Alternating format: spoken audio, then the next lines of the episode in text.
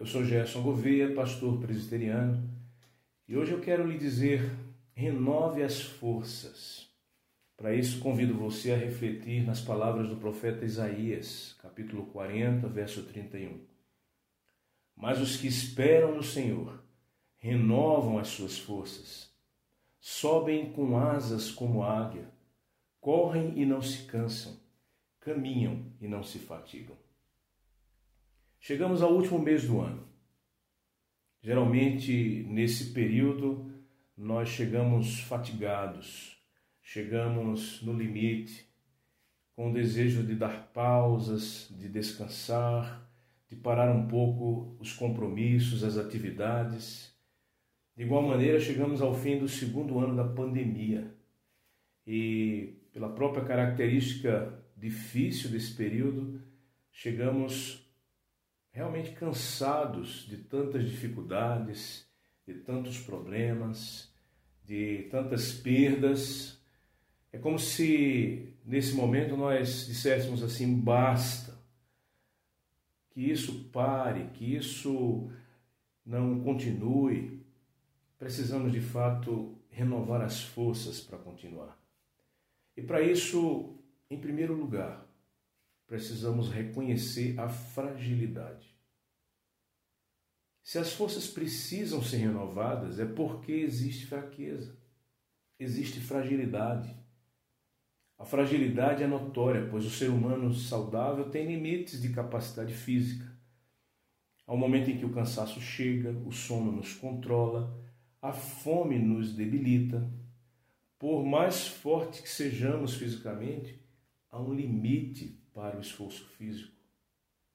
Por mais equilibrado emocionalmente que seja, há um momento em que o desânimo bate, a tristeza vem, as lágrimas inundam os olhos, o medo nos cerca, a angústia se torna uma indesejável companheira. Há um limite para o equilíbrio emocional. E se o ser humano saudável tem limites, que diremos daquele que adoece? A enfermidade é o limite da saúde. Há um momento em que a doença chega abrupta ou sorrateiramente. Vem a dor de cabeça, vem as inflamações, as infecções, vem as viroses, vem as epidemias, vem as síndromes, as deficiências, as artrites, as artroses, as cardiopatias e os AVCs. Somos frágeis, somos limitados. E o fato de sermos cristãos temos a presença do Espírito Santo de Deus em nós, não nos torna imunes a essas limitações todas. Por isso, as forças precisam ser renovadas. E o primeiro passo é reconhecermos a nossa fragilidade. Há também fragilidades espirituais. Cada um de nós precisa identificar a sua. Há pessoas que têm dificuldade de crer. A fé é um obstáculo. Elas precisam ver para crer, como Tomé. Há outras que têm dificuldade de entender. A compreensão é um obstáculo. Elas precisam desenhar para entender. Há ainda aquelas que têm dificuldade em praticar. A obediência é um obstáculo.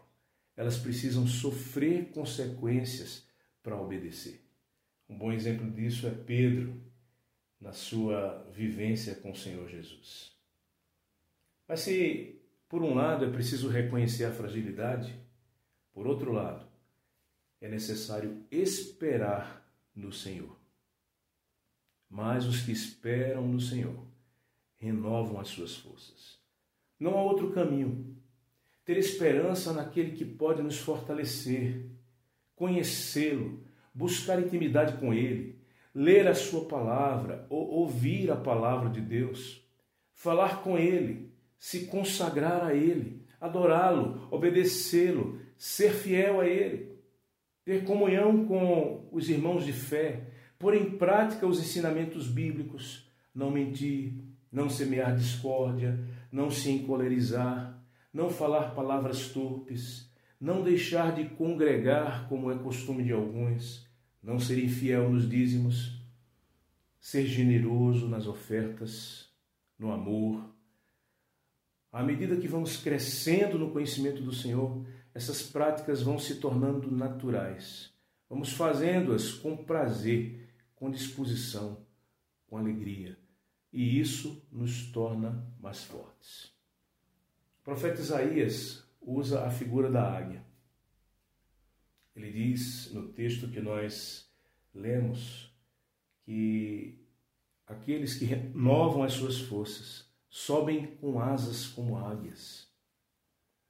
E se você conhece o exemplo de revitalização da águia, você deve lembrar que, num determinado tempo da vida, a águia sobe no mais alto penhasco e ali ela quebra o bico,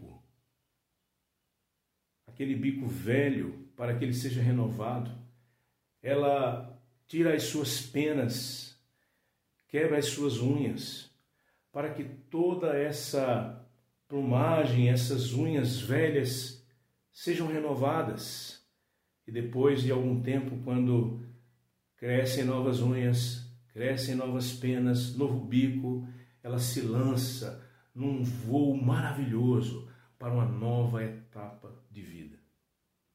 Então, faça como a águia, renove as suas forças renove as suas forças. Que Deus o abençoe. Um grande abraço e até a próxima.